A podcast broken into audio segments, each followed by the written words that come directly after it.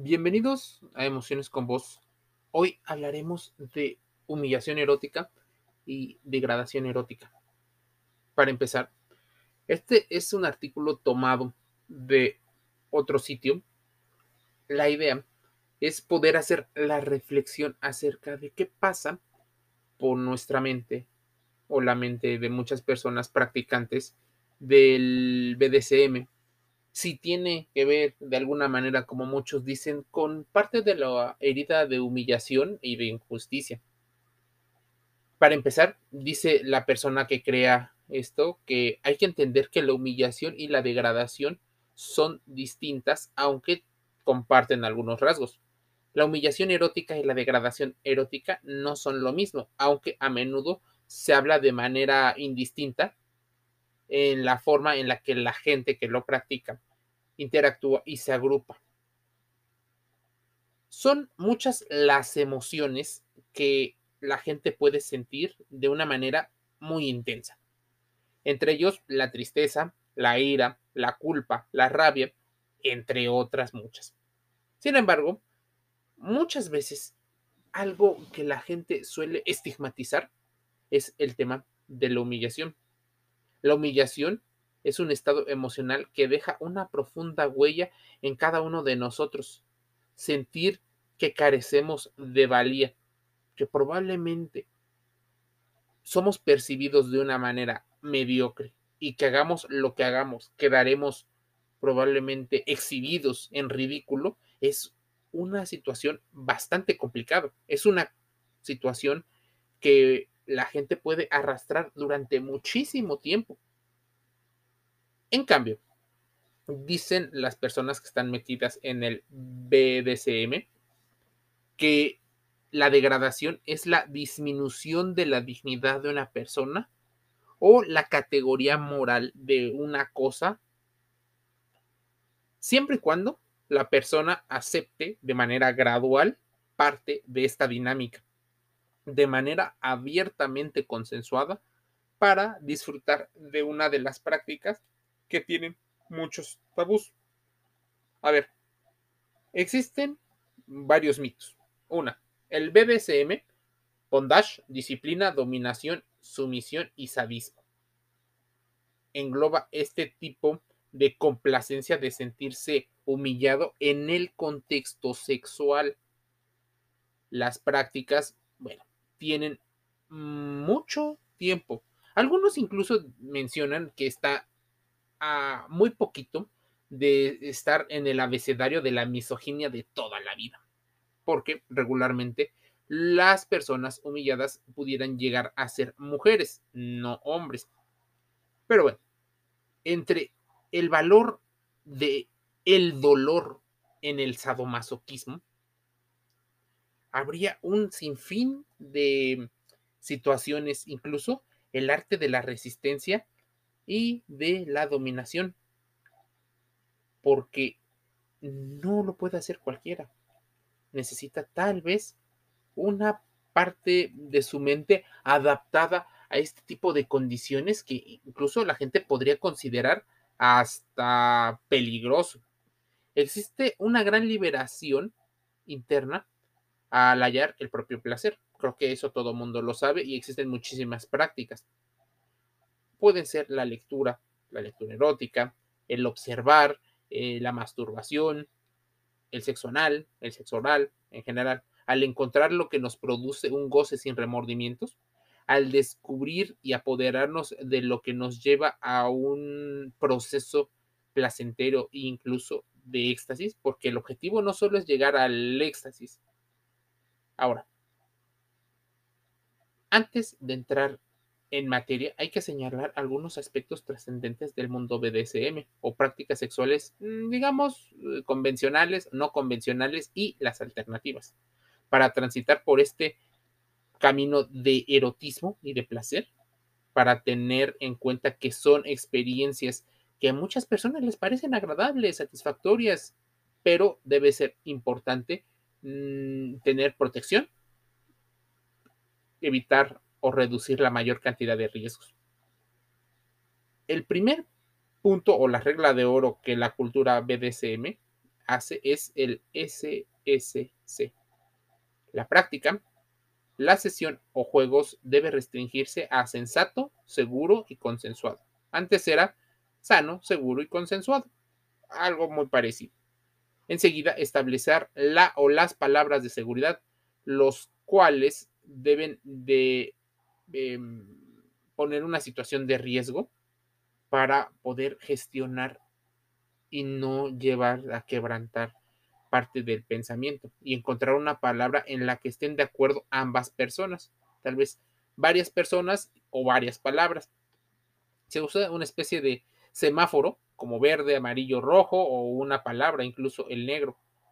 Puede ser eh, que el verde, como en el semáforo, sea una continuación de la, de la acción sin miedo.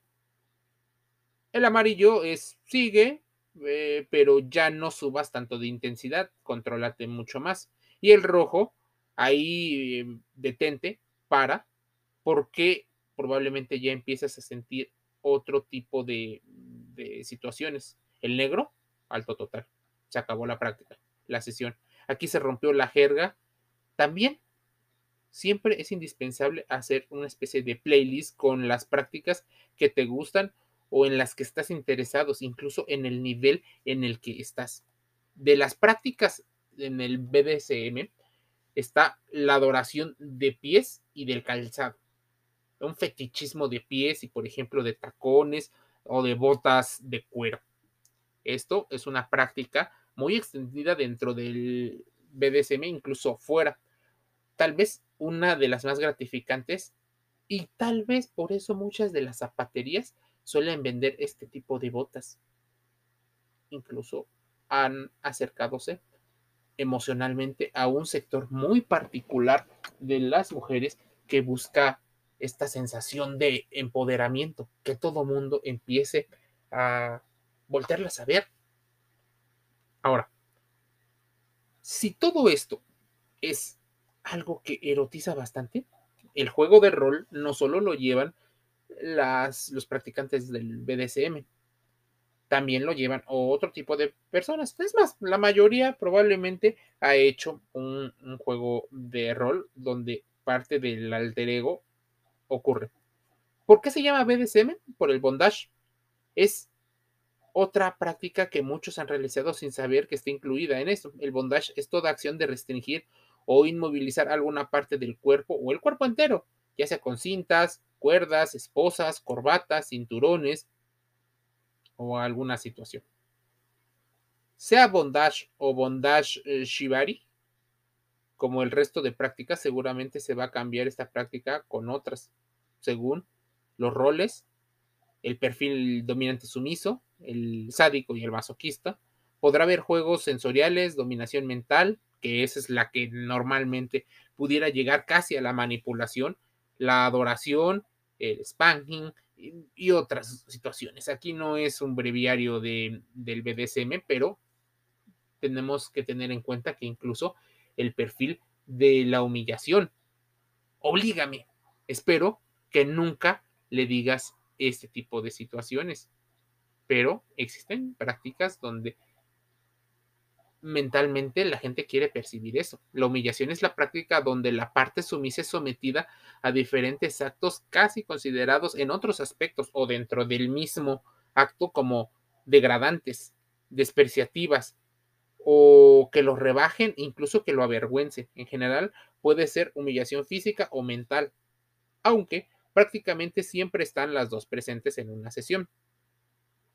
A ver, podrían haber las formas, incluso legales, porque cuando se hace en público, aunque es consensuado, muchas personas no lo ven bien, esta humillación pública, y específicamente, por ejemplo, traer un collar, una correa a la parte sumisa, usar al humillado de mueble, de cenicero, darle bofetadas, las palabras o discursos usados, es algo que mucha gente eh, lo saca fuera de la sesión de, su, de su vida.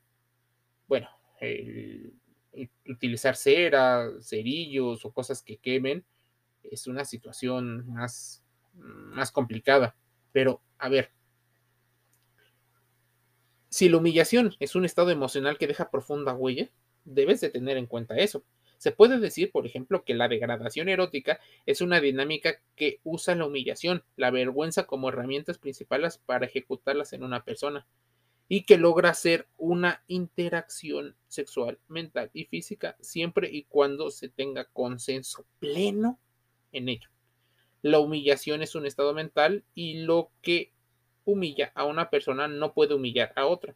Por ejemplo, decirle a un hombre que tiene un miembro pequeño, un miembro viril pequeño, puede llegar a ser humillante.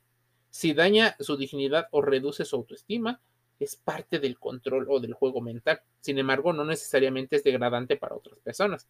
Hacerlo, por ejemplo, un, un cornudo público podría ser degradante porque a los ojos del mundo y del mismo le haría algo menos de lo que era. De hecho, tenemos un podcast ya relacionado con, con la práctica Kuklon, que trata justo de eso, de tener una especie de consentimiento para tener otras parejas, incluso pudiendo llegar a ver o participar en una práctica. La Universidad de Ámsterdam realizó un peculiar estudio en el que participaron voluntarios con el objetivo de comparar sus reacciones ante diferentes estados emocionales. Los investigadores analizaron las ondas cerebrales de los participantes mientras veían una pantalla en donde aparecían insultos y halagos y una serie de de detonantes. También se les contó a los, eh, los participantes, a los voluntarios, diversas historias en las que tenían que poner eh, especial énfasis en el rol, incluso ponerse en el rol que llevaban estos. De esta manera serían capaces de conectar con su emoción y al ponerse en su lugar, por ejemplo, habría situaciones eh, pues mucho más intensas, de ida y vuelta. Los investigadores descubrieron que el sentimiento de humillación ocasionaba una actividad cerebral mucho más rápida e intensa que la alegría, más negativa que la ira y además las áreas vinculadas al dolor se activaban mucho más fuerte. Aunque los halagos despertaban alegría, el sentimiento de humillación era mucho más intenso que eso. Pero hubo una situación se dieron cuenta que también despertaba una área placentera. Lo más increíble es que incluso se observó que no podía competir con la ira. Los insultos hacia eh, que muchos de los participantes se enfadasen o se mostrasen molestos. No obstante, la humillación tenía una carga mucho más negativa. Para distinguir un poco entre una y la otra, teniendo en cuenta que existen prácticas consensuadas, la humillación erótica podría ser el uso consensual de la humillación psicológica en un contexto sexual. Y tienes que tener en cuenta eso. Humillación psicológica, erótica, en un contexto sexual. Por el cual una persona podría ganar una excitación erótica de las más poderosas. Tener el control o ser humillado y degradado. Pero a veces, no siempre, se acompaña de una estimulación sexual de uno o ambos miembros de esta pareja en la actividad. A veces es más la sensación de poder. Y aquí déjame hacerte un paréntesis y una comparación. Existen personas que se sienten mucho más atraídas por la dominación mental que pueden tener, por el juego de seducción, por lograr conquistar lo que parecía imposible. Es una especie de reto que la gente suele hacer. Así actúan los seductores seriales. Seguramente el chico bonito, el chico conquistador, el famoso en turno en cualquier momento de la historia utilizó este tipo de situaciones para darse cuenta de todo lo que implicaba el poder, la erótica del poder. La humillación puede ser verbal, física, pública o privada. A menudo se puede llevar un ritual y a diferencia de algunas variaciones sexuales, también se puede llevar a cabo a larga distancia. Imagínate, La humillación es un ejemplo de la dinámica de poder que existe en una relación dominante-sumiso o para lo que muchos le llaman máster y esclavo. Por ejemplo, en una actividad como el spanking, el efecto busca eh, la humillación y la actividad solo es un medio para un fin. También puede ser parte del sadomasoquismo emocional, que no siempre tiene un elemento dominante sumiso. Algunas humillaciones sexuales implican un dolor físico que se inflige, pero mucho o muchas de ellas están más relacionadas con el ridículo, con la burla, con la degradación y con la vergüenza. Pudiera parecer a simple vista que esto no es algo eh, consensuado, de hecho está muy mal visto, pero inconscientemente hay muchas personas que han aprendido a relacionarse de esa forma de manera intensa. Sus centros de recompensa cerebrales con el placer y el dolor están a veces intercalados. Pudiera ser que en ocasiones las dinámicas que han visto en su casa, y no es en todos los casos, debes de considerar cada caso como particular. Toda la información que yo te digo la tienes que llevar interiorizada para entender lo que te puede pasar a ti, pero lo que le puede pasar a los demás. Le puede pasar que a muchas personas en esa dinámica de humillación, placer, de estados ambivalentes, de cuidado, desapego, lleven al cerebro a tener percepciones que algunos consideraríamos como disruptivas, incluso capaces de romper el estado emocional de muchas personas. El juego de humillación puede llevarse a un punto en que se vuelve emocional o psicológico. Y esto puede angustiar a las personas, incluso a su entorno, especialmente si es una humillación pública. La humillación erótica puede llegar a ser lo suficientemente extrema como para ser considerada una forma de juego de, del tipo límite o juego borderline, juegos extremos o juegos borde, porque hay una situación en la que empieza a haber un desequilibrio, una diferencia de poder, empieza a haber gaslighting, empieza a haber breadcrumbing, empieza a doler. De hecho, hay un, hay un caso que estaba viendo en una película donde una persona narcisista ya no encontraba el suficiente poder y energía para lograrse excitar. Así que recurrió a una persona que tenía trastorno límite de la personalidad para que todos los juegos de dominación y de poder fueran altamente eh, desestabilizantes, excitantes para ellos, pero a la vez muy peligrosos para la salud física y mental.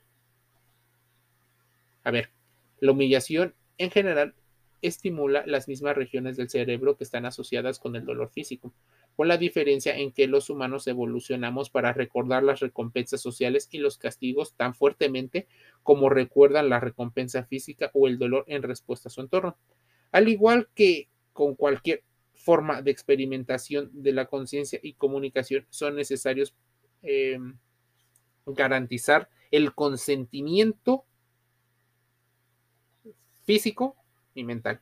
Al igual que como cualquier otra forma de experimentación, paradójicamente, un alto grado de conciencia y de comunicación son necesarios para garantizar que el resultado y el proceso sea lo que ambos desean, en lugar de ser una práctica abusiva como la mayoría de las personas lo solemos ver, tal vez en buena medida porque no hemos investigado. Y no necesitas practicarlo y vivirlo para poderlo entender.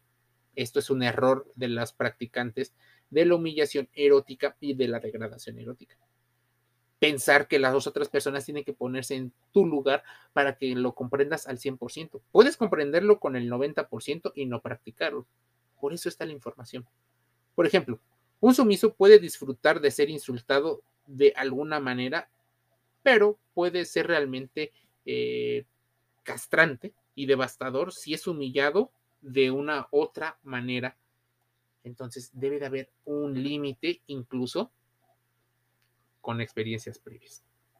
El juego de la humillación también está conectado con el fetichismo sexual, en el que las actividades no sexuales pueden volverse sexuales al relacionarse con la excitación y también pueden asociarse al exhibicionismo y al histrionismo, en el sentido de querer que otros den testimonio, validez o que otros se den cuenta de esa posible degradación o exhibicionismo de alguna acción.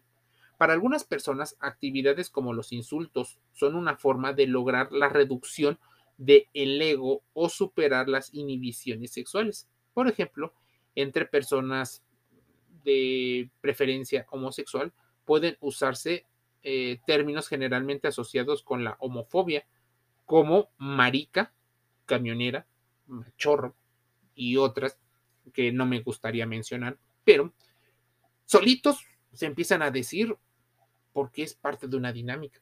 Al igual que con todas las personas y todas las actividades sexuales, algunas personas tienen fantasías sexuales sobre la humillación y eso no los hace enfermos, de hecho los hace ser eh, muy, muy conscientes de lo que estimula su cerebro. Las fantasías sexuales realizadas como la humillación leve son comunes. Algunos juegos de rol eh, y de humillación lo llevan así. Combinan estos juegos de lealtad y cuidado en la medida en la que estos fetiches se pueden ver como ejercicios de confianza en lugar de como un fetiche de humillación. El deseo de estar debajo de la otra pareja durante el coito, la idea de quedar eh, atrapado, de ser ahorcado, de ser amordazado, mm, demuestra que son incluso también juegos emocionales que enfatizan el estado, la vulnerabilidad y el control. Muchas veces las personas no se dan cuenta, incluso podría haber comunicaciones y motivaciones diferentes en el mismo acto que parezca consensual. Mientras una parte lo ve de una forma, la otra ve lo mismo, pero con una motivación diferente a alguien dominarlo le causaría placer y al otro una demostración de confianza. Sin embargo, para la mayoría de las personas, tales ideas siguen siendo una fantasía. La gente tendría fuertes reservas acerca de que en las fantasías se hicieran públicas o se comprometieran a un compañero en la vida real. Es más una situación de fantasía erótica mental que de una situación física. Cuando alguien revela un fetiche a un compañero, esto generalmente es el resultado de una gran confianza. Sin embargo, el deseo de ser humillado puede ser una causa motivante para la confesión, ya que el acto de confesar puede ser en sí mismo humillante. Muchas personas se preocupan por ser, eh, por ser ridiculizadas y otras por no ser ridiculizadas con el alto costo emocional y psicológico que esto lleva. La humillación es una emoción que está presente en el día a día. De hecho, muchas personas no son capaces de comunicarse si no es mediante la humillación hacia los demás o mediante la humillación, creyendo que en realidad les están haciendo una especie de bien. Sin embargo, algunas personas pudieran carecer de empatía necesaria para transmitir lo que quieren decir de una manera eh, más sutil o agradable en, desde su perspectiva. Sin embargo, un ejemplo sería aquella madre que alaba al compañero de su hijo y lo señala como un referente en diversas tareas y comportamientos. Sin saberlo, los padres, los jefes, los compañeros pueden estar despreciando el esfuerzo de un hijo o de una persona. Si esta comparación la realiza en estados eh, de ánimo diferente, puede despertar grandes conflictos en la familia. A ver, debes de considerar mucho de los conceptos, incluso tipos de humillación, llamarles pet play, describe a una persona sumisa, casi como una mascota. Eh, y empezamos a requisitos eh, para pedir permisos para esto, repeticiones forzadas, halagos forzados, eh, burlas, ridiculeces, eh, estupideces, humillaciones físicas. Todo esto nuestro cerebro lo empieza a interpretar. Por eso debes de considerar muchísimo, pero muchísimo, el hecho de que nuestro cerebro está diseñado para ser un animal social. Un animal en la parte de los instintos y en la parte social vamos aprendiendo a relacionarnos con nuestro entorno, con nuestra genética y en particular con nuestras propias sensaciones. Eso crea pequeñas diferencias que nos hacen diferentes. Por eso las emociones juegan tanto en nuestro cerebro. Por eso puede ser que algunas personas no rompan los círculos viciosos en los que están inmersos. Puede ser que muchas personas también entren en un gran conflicto debido a este tipo de prácticas. Piénsalo, analízalo y reflexiónalo. Incluso aunque esto se contradiga o esté en contra de parte de lo que yo te estoy diciendo. Yo soy el comunicador, no solo eh, soy la persona a la que tienes que ver como enemigo, sino la persona que leyó algo, escribió algo, reflexionó algo y que puede esto llevarte a tener pensamientos mucho más amplios de varias prácticas. Tal vez a no estigmatizar, a conocer a los demás, a conocerte a ti mismo. Emociones con voz gratis en los podcasts como Google Podcast, Spotify, Amazon Music Audible, Anchor FM y otros. Te envío un saludo.